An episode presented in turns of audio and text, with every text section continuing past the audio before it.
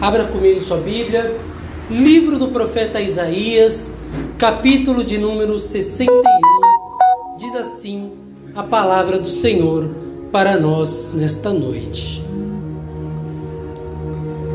O Espírito do Senhor está sobre mim, porque me ungiu para pregar as boas novas aos mansos, enviou-me a restaurar os contritos de coração, a proclamar liberdade aos cativos e aos presos a abertura de prisão, a proclamar o ano aceitável do Senhor e o dia da vingança do nosso Deus e a consolar todos os tristes.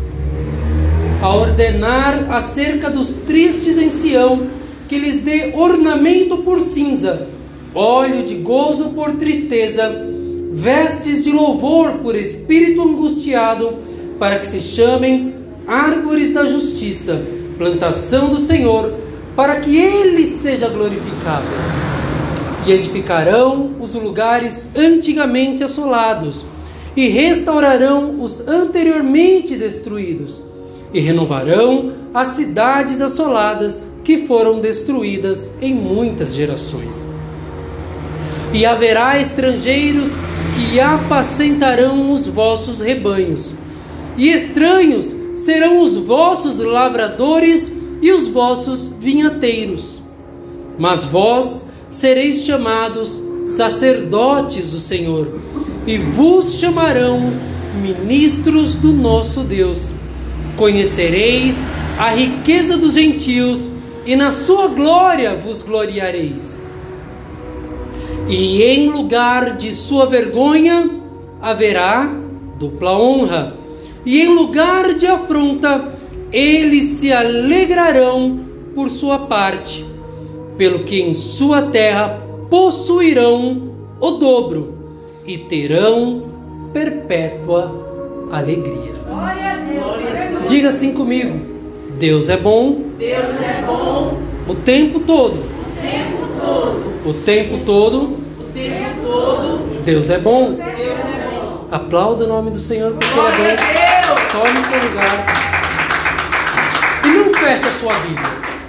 Não feche, mantenha a sua Bíblia aberta. Amém. Porque nós vamos navegar sobre o texto bíblico.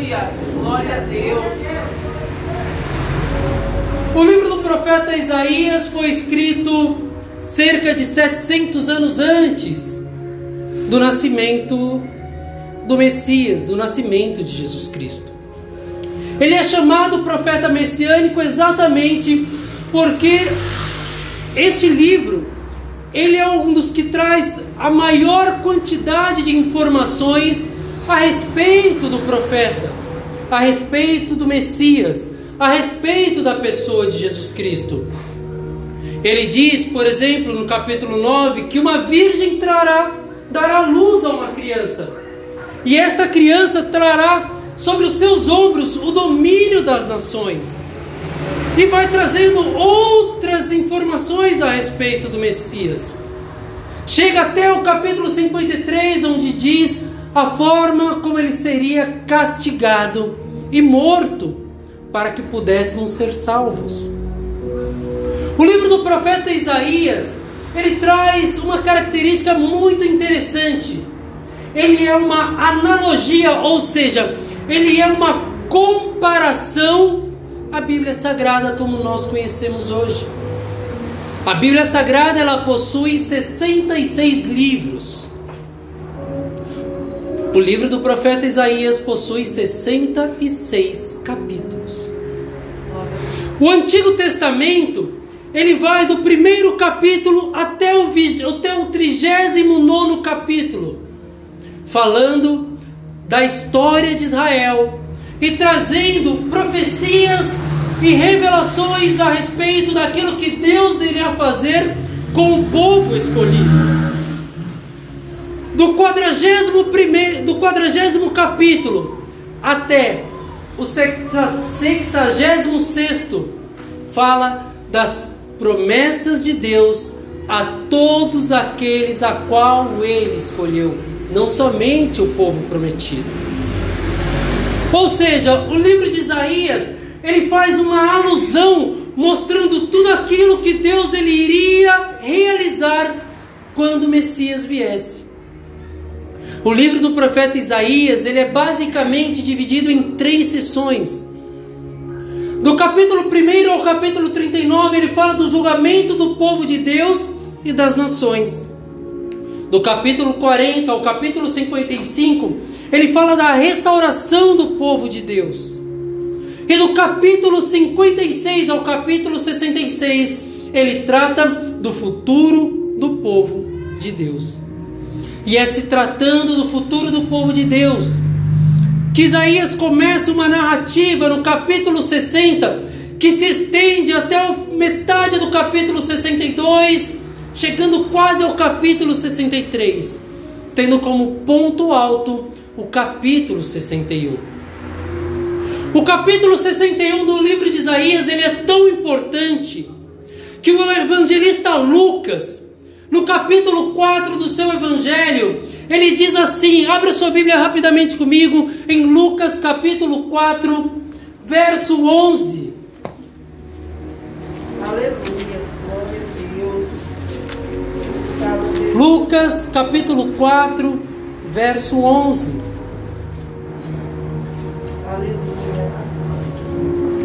Verso 15, corrigindo.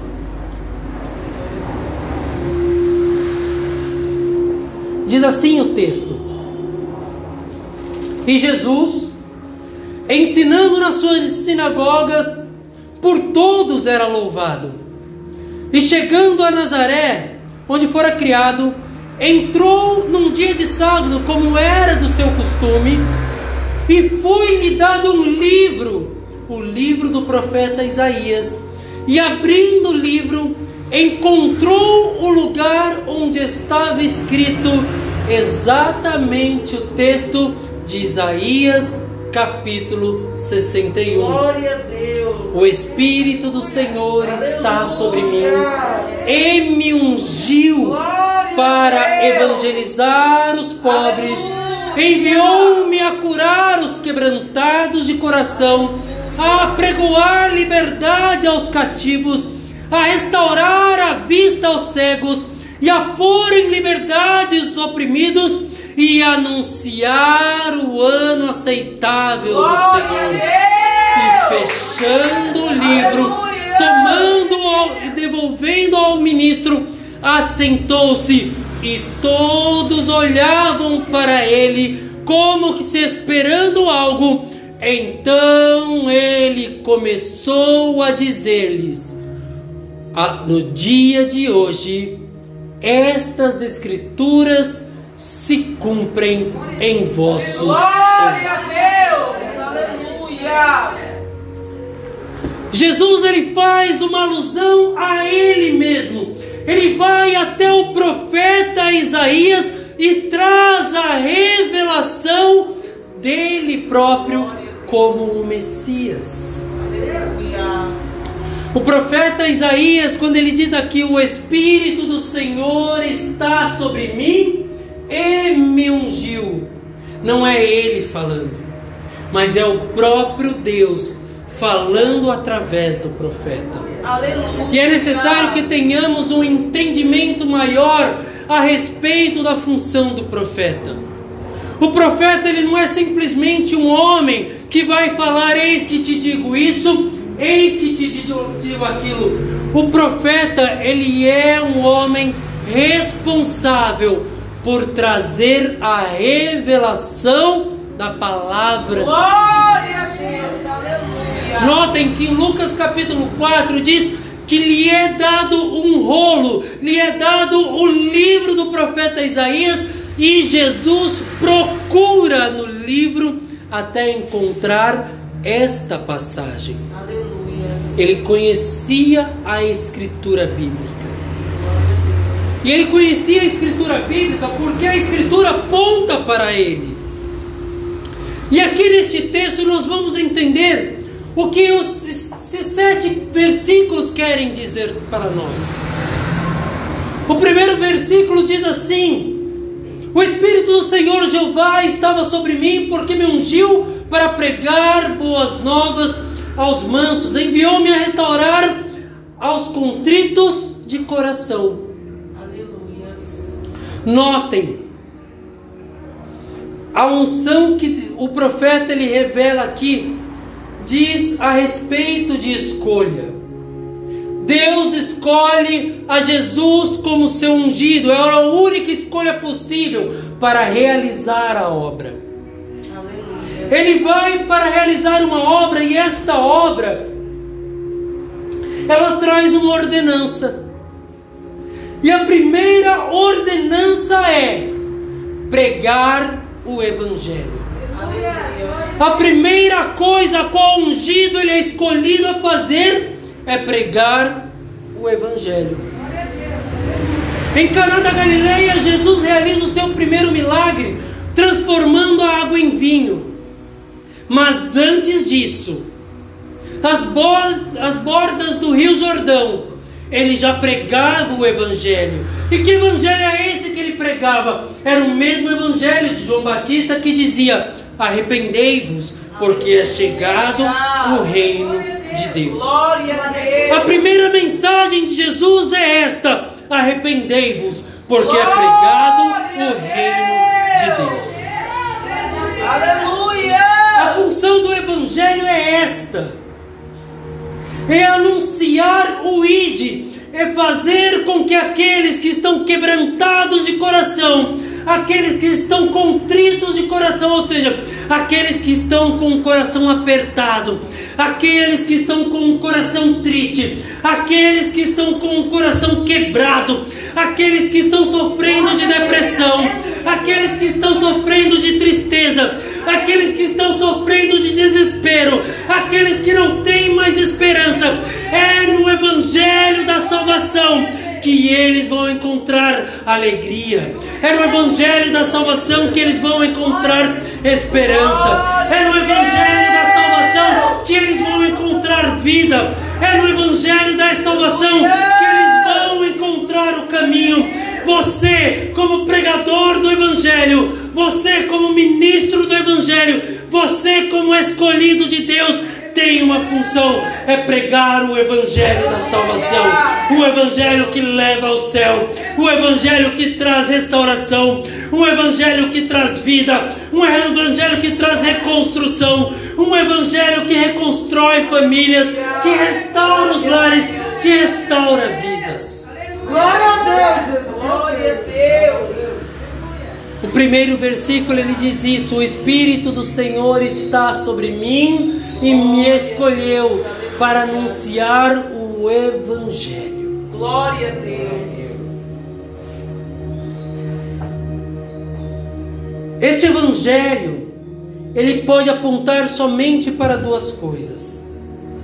A primeira é a obra de Deus, que é uma obra de salvação. Por isso que Jesus ele fala em Mateus capítulo 6: Buscai primeiro o reino de Deus e a sua justiça. Aleluia. Buscar primeiro o reino de Deus. O evangelho ele deve apontar primeiramente para o reino de Deus. A segunda coisa para a qual o evangelho ele aponta é para a obra que Jesus realiza. O evangelho ele deve apontar para o reino, mostrando que lá é o destino da sua esperança. E esse destino ele é realizado através da obra de Jesus Cristo na cruz do Calvário.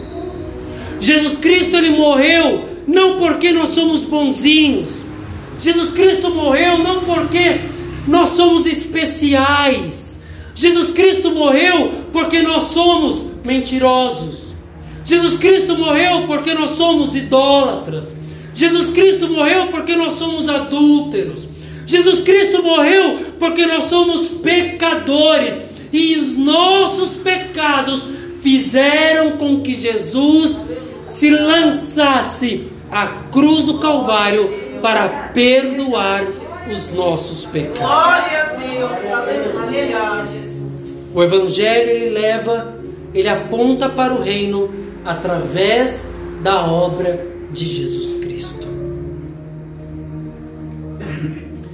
O, capítulo, o versículo 2 ele diz: a proclamar liberdade aos cativos e abertura de prisão aos presos, ou seja, é um evangelho que te dá liberdade. É um evangelho que não te prende à religiosidade. É um evangelho que permite que você tenha livre acesso a Deus, como um pai tem acesso ao filho e o filho tem acesso ao pai. O filho jamais pode ter medo de chegar ao pai e pedir alguma coisa, por quê? Porque ele sabe que o pai o ama e ele sabe que o seu amor é recíproco. Aleluia. Nós não devemos ter medo de pedir nada a Deus, sabendo ainda assim que podemos pedir qualquer coisa, mas que ainda assim podemos receber um não como resposta. Por quê? Porque Ele nos ama e sabe o que é melhor para nós. Glória a Deus. Um evangelho que nos dá liberdade, livre acesso até um Deus Criador, um Pai verdadeiro, que faz com que nós estejamos livres de qualquer prisão. Que prisão é essa? É a prisão do pecado. É a prisão da mentira, é a prisão do adultério, é a prisão do engano. E quando eu falo de adultério, entendam o seguinte: não é só o adultério entre cônjuges. Qualquer coisa que você faz que é um desvio de conduta é o adultério. É verdade, Jesus. Todo tipo de engano é adultério. Olha aí, Jesus. Todo tipo de jeitinho para levar vantagem é adultério. Aleluia. Nós devemos ser retos, nós devemos ser corretos, nós de- devemos ser irrepreensíveis. Aleluia. Eu sei que é difícil, não é fácil, mas a palavra de Deus, ela nos ensina como fazer. E quando nós entendemos isso, nós temos liberdade de andar em retidão. Nós temos liberdade de poder andar sem se preocupar de qualquer acusação do maligno, porque a nossa vida é uma vida em liberdade em Cristo Jesus. Onde há o Espírito de Deus, aí a liberdade. Glória a Deus. E ainda diz para pregoar o ano aceitável do Senhor. Aqui há um contraste. Contraste é diferente de contradição. O contraste aqui é falar do ano aceitável do Senhor e o dia da vingança do nosso Deus. O ano aceitável do Senhor nos faz lembrar da sua graça e misericórdia. O ano aceitável do Senhor é algo que nós esperamos com o coração ansioso, que é o dia da volta de Jesus. Todos nós, como cristãos, devemos esperar ansiosos o dia da volta de Jesus. Na verdade, nós deveríamos estar celebrando este culto como o último culto das nossas vidas. Nós deveríamos entregar um culto a Deus, não preocupados com o que vai acontecer com a nossa casa, mas preocupados em Jesus pode voltar exatamente agora. Eu quero estar alegre na presença do Rei, sabendo que Ele vai voltar, vai me chamar pelo nome, vai me levar aos céus, vai me receber e vai me dizer: Vinde bendito do meu Pai, entrem para o reino, a qual está preparado desde a fundação dos séculos. Glória a Deus. Nós devemos estar ansiosos pelo dia aceitável do Senhor. Aleluia. Porém, o versículo 2 também fala do dia da vingança. O profeta Joel, ele nos relata que o dia do Senhor, ele não será um dia de alegria. Não pensem que a volta de Jesus vai ser um dia maravilhoso, mas vai ser um dia de choro, um dia de pranto, um dia de desespero para aqueles que não aceitaram a Jesus. Porque eles terão a certeza de que todos os seus atos foram responsáveis por fazerem com que não aceitassem a Jesus. E notem, nós dizemos aceitar a Jesus, quando na verdade é Jesus que aceita a nós como nós somos. Mas o fato de Jesus aceitar a nós como somos não nos dá a liberdade de permanecer do jeito que nós somos. É necessário que haja mudança de vida. É isto que é a conversão trazida pelo Evangelho da Salvação. Glória a Deus. Entendam que eu ainda estou dentro do texto e vou chegar no versículo. O versículo 3 diz a ordenar acerca dos tristes de Sião que lhes dê ornamento por cinza, óleo por gozo, de tristeza e vestes de louvor, por espírito angustiado. Ou seja, no versículo 3 ele já começa a falar de uma mudança de estado. Quando nós entendemos que o Evangelho da Salvação ele traz essa mudança de estado para as nossas vidas, nós passamos a ver a nossa vida com um- uma nova perspectiva. Nós passamos a ver que Deus ele realmente está trabalhando em nossas vidas. Nós passamos a ver que aquilo que um dia era angústia se tornará em alegria. Nós passarão, passaremos a entender que aquilo que era o motivo do nosso desgosto fará com que nós glorifiquemos a Deus, porque Ele entrou em nossas vidas e mudou a nossa história. Glória a Deus. Nós vamos entender isso.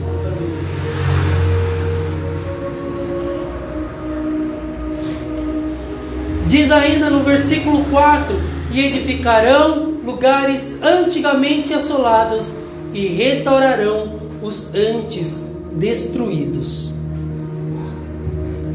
O evangelho de salvação, ele nos dá liberdade.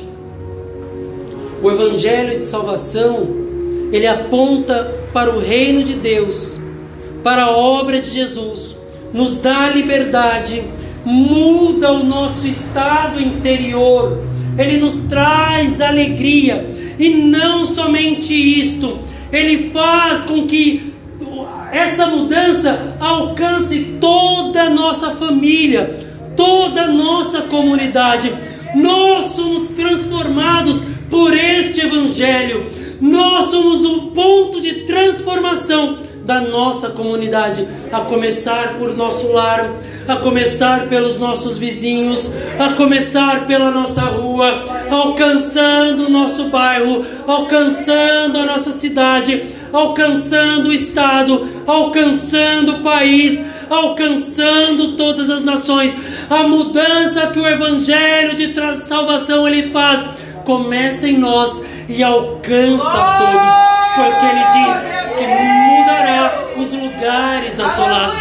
Ou seja, vai haver mudança em você, vai haver mudança na sua casa, vai haver mudança ao seu redor, porque é um evangelho poderoso, porque é um evangelho que transforma, porque é um evangelho que quebra cadeias, é um evangelho que traz alegria, é um evangelho que muda a história, é um evangelho que realiza coisas poderosas, porque é a palavra de Deus dizendo que Ele é fiel para cumprir todas as coisas. Glória a Deus.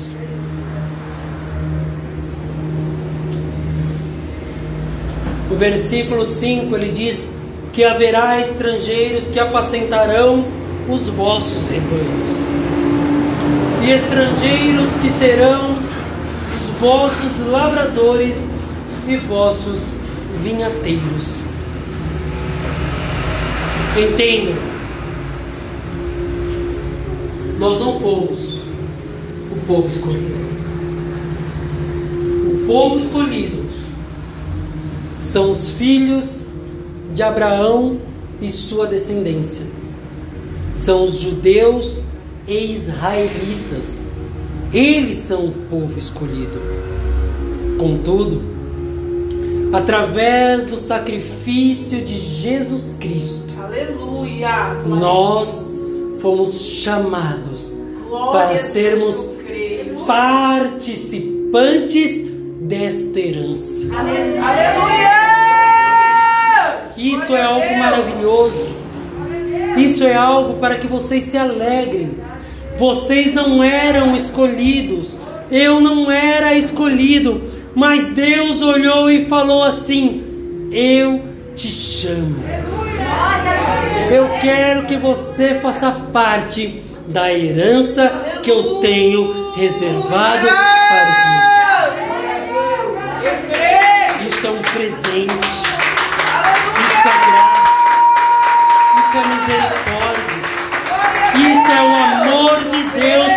Revelado na pessoa de Jesus. Nós não somos merecedores. Não há nada que possamos fazer que nos faça participantes disso daí. A palavra de Deus ela diz que o evangelho ele nos dá liberdade. Nós não estamos presos a um sistema religioso, ou seja, mesmo que eu me tornasse judeu, ou seja, mesmo que eu me tornasse um prosaico, não aconteceria nada. Eu não seria capaz de produzir a salvação da minha alma. Jesus Cristo é o único capaz de realizar a salvação. É somente Jesus. É Ele o autor e consumador da nossa fé.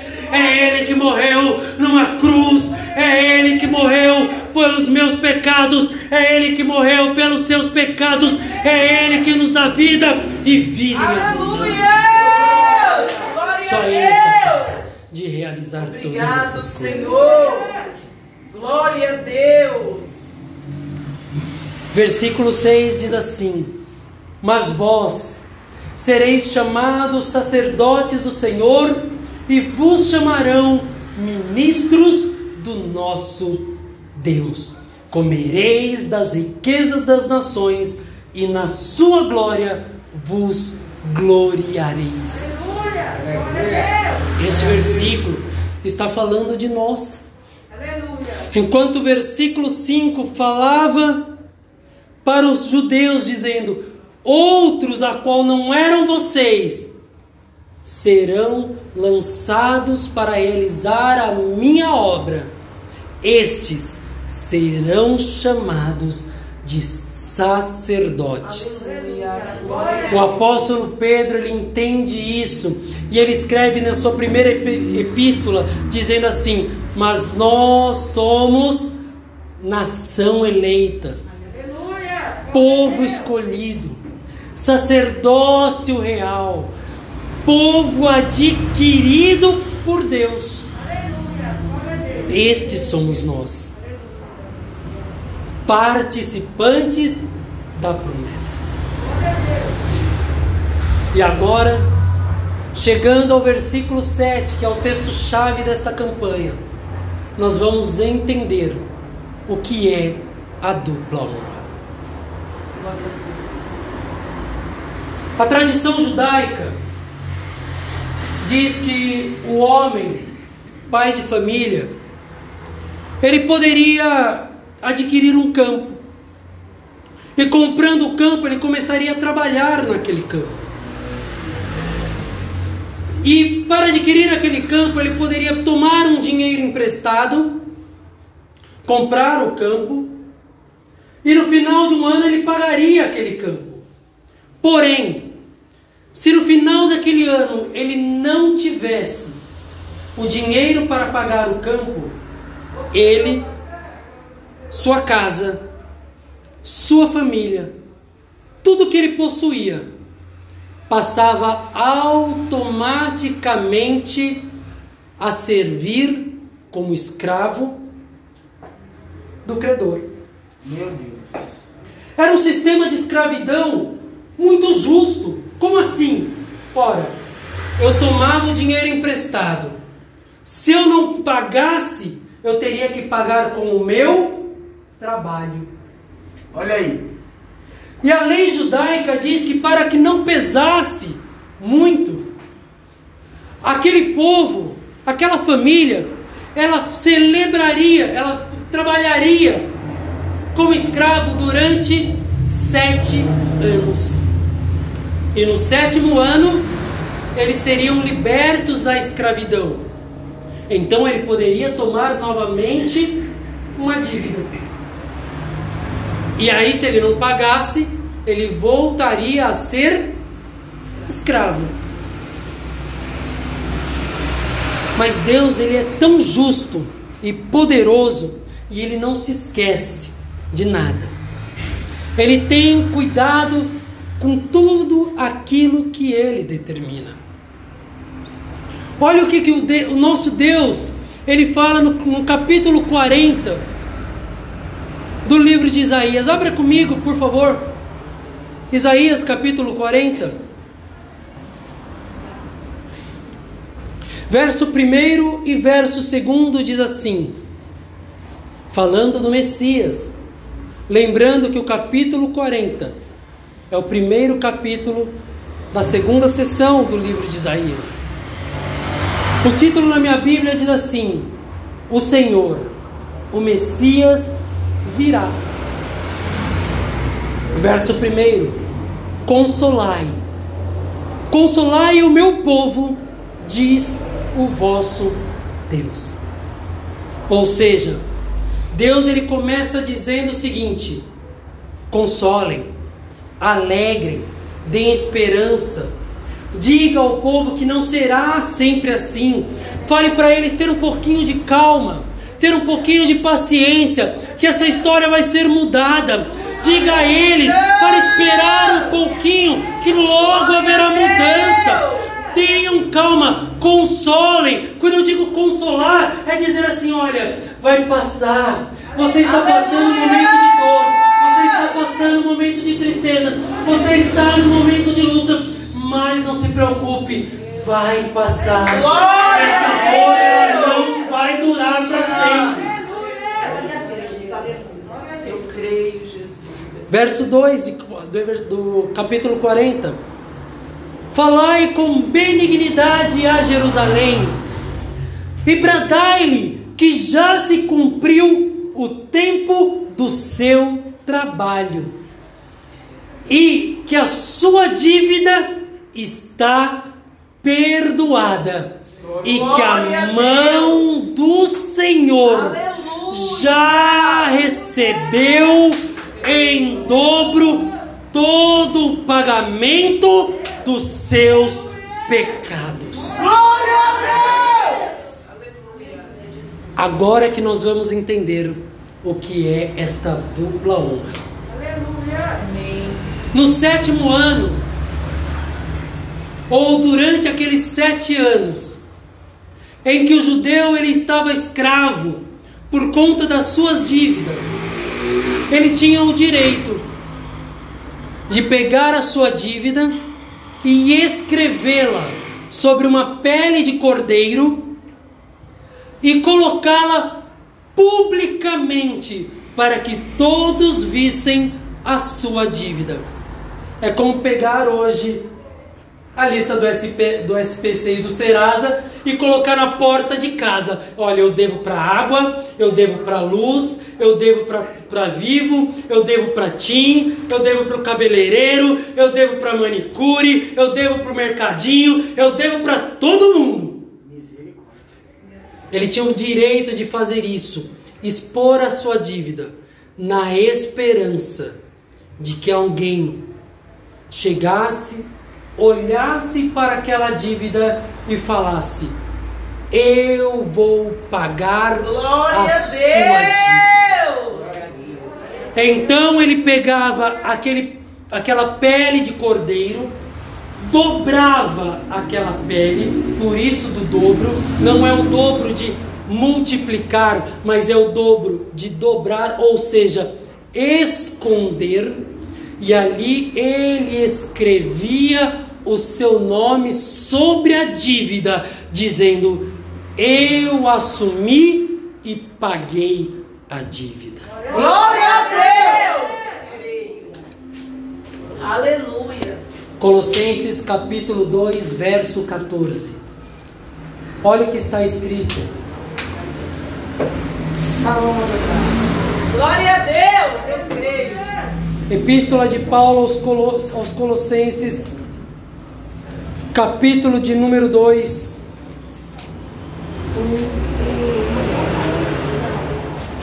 Verso de número 13 e 14.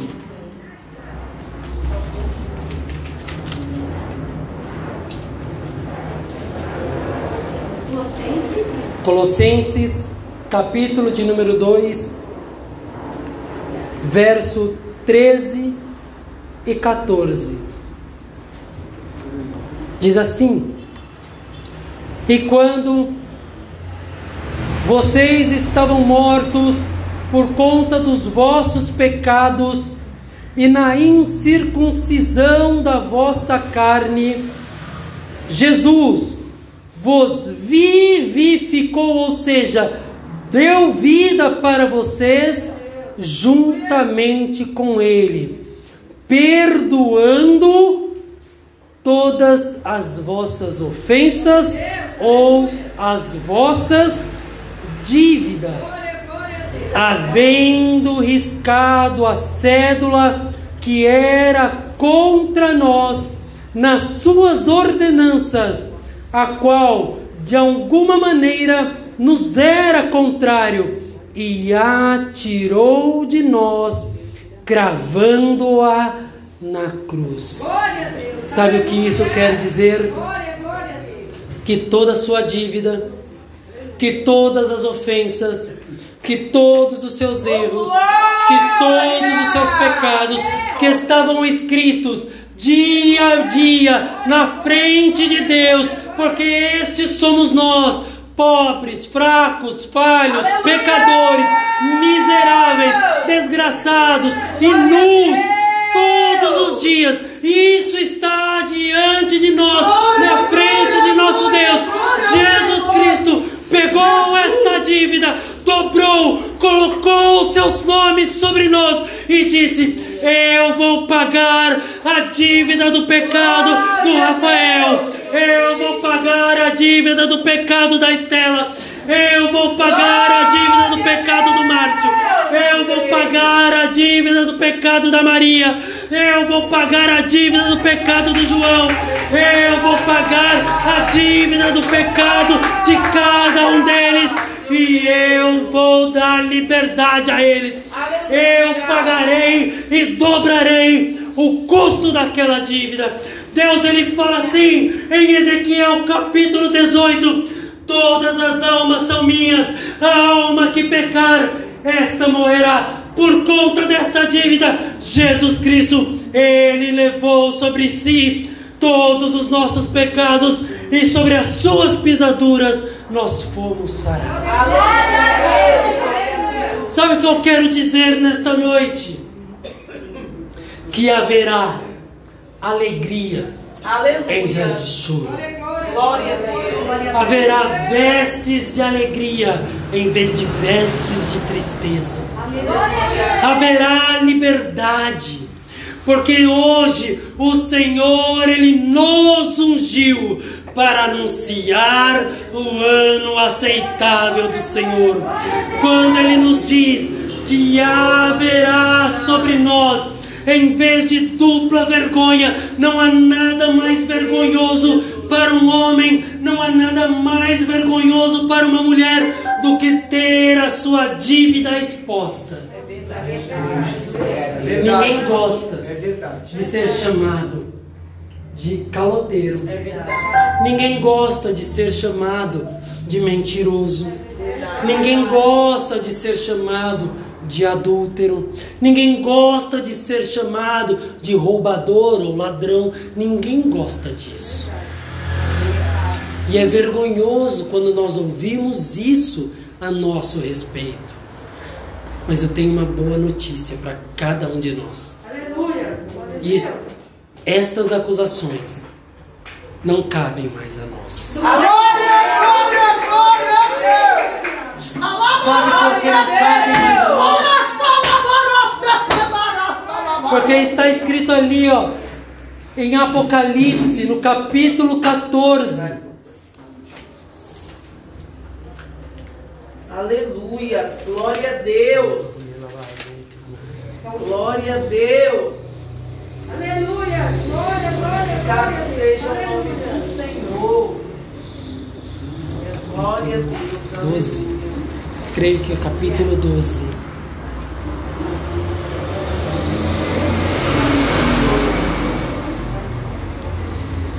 Evang- Apocalipse, capítulo 12, verso 10, que diz assim: E ouvi uma grande voz no céu que dizia: Agora é chegada a salvação e o poder e o reino do nosso Deus. Lembra, o evangelho ele aponta primeiramente para o reino de Deus. É chegada a salvação, o poder e o reino de Deus e o poder do seu Cristo, ou seja, o evangelho ele aponta primeiro para o reino, depois para o Cristo.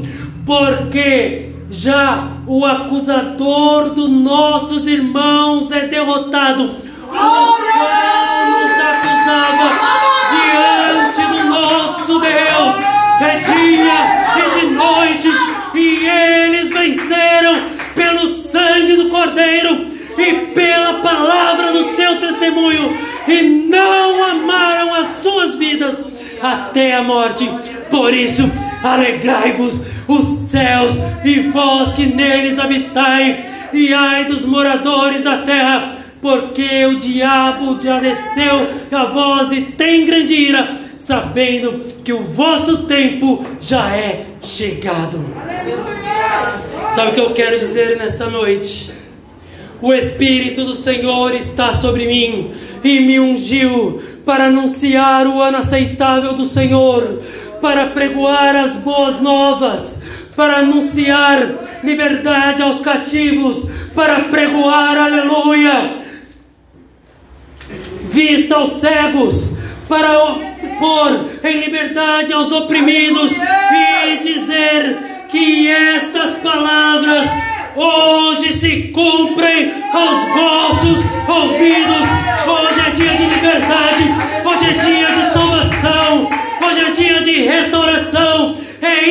dupla honra, é poder andar com Cristo e saber que Ele te salvou. Glória a Deus. Hoje é dia de salvação nesta casa. Hoje é dia de restauração.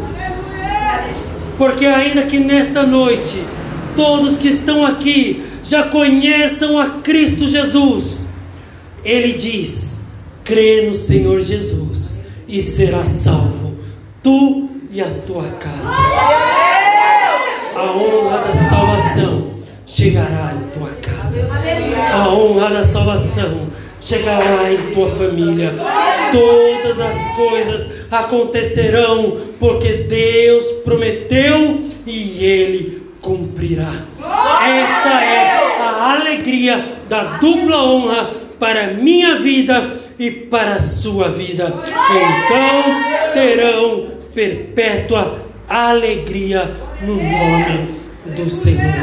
Se você puder, aplauda o nome do Senhor e eu agradeço a minha oportunidade na igreja. Adore ao Todo-Poderoso.